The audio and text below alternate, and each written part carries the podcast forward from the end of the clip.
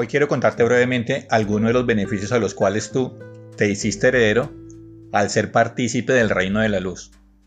En ese momento en que tú recibiste a Jesucristo como el único salvador de tu alma, cuando reconociste que eres un pecador y que solo por la sangre que Cristo derramó en la cruz recibiste el perdón por todos tus pecados.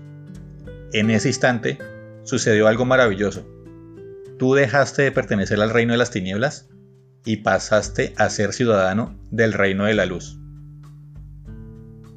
De la misma forma que tú tienes ciertos derechos y protecciones por parte del país donde tú naciste, de esta misma manera, una vez que tú estás en el reino de la luz, tú has entrado en un nuevo pacto, el nuevo pacto por la sangre de Jesucristo. En el reino de la luz, el diablo no tiene ningún derecho sobre ti, no te puede tocar, tampoco puede romper tu hogar, ni tu carrera, ni tu casa, ni tus planes. ¿Y sabes por qué? Porque Dios ejerce total soberanía en su reino. Esto significa que cualquier cosa que esté pasando en tu vida, esto es entre tú y Dios. Nadie más puede interferir. Por eso es importante que por encima de toda situación, por encima de cómo te sientas hoy, no huyas delante de Dios. Al contrario, ven con toda confianza y honestidad y abre tu corazón delante de Él. Tú tienes que tener claro que has entrado en un nuevo pacto, y este es uno de los beneficios más importantes al ser coherederos con Cristo, y que por su sangre tenemos entrada delante del trono de Dios.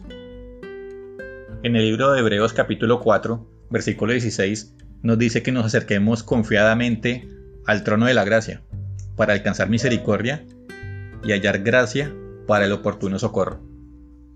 También Dios te escogió desde el principio para que tú tuvieras parte en su herencia, al pertenecer a su reino, la herencia que tenemos por medio de Cristo.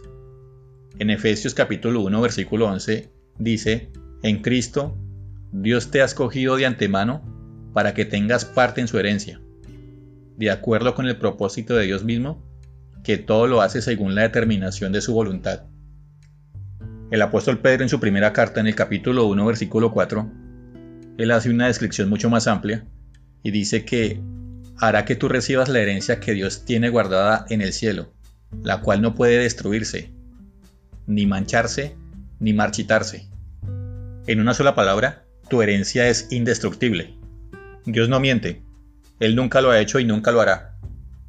Él te está diciendo, yo te he cambiado tu vida, te he sacado de un reino de tiniebla y te he puesto en mi reino de luz, y te he dado mi herencia, tú eres mi heredero.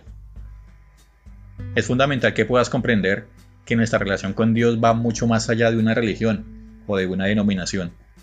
Nuestra relación con Dios es muy personal y no encaja en reglas, en métodos o doctrinas de hombres. Tenemos una herencia única, que no nos la ganamos, sino que a Dios le ha placido darla, y esto solo fue por el beneplácito de su voluntad.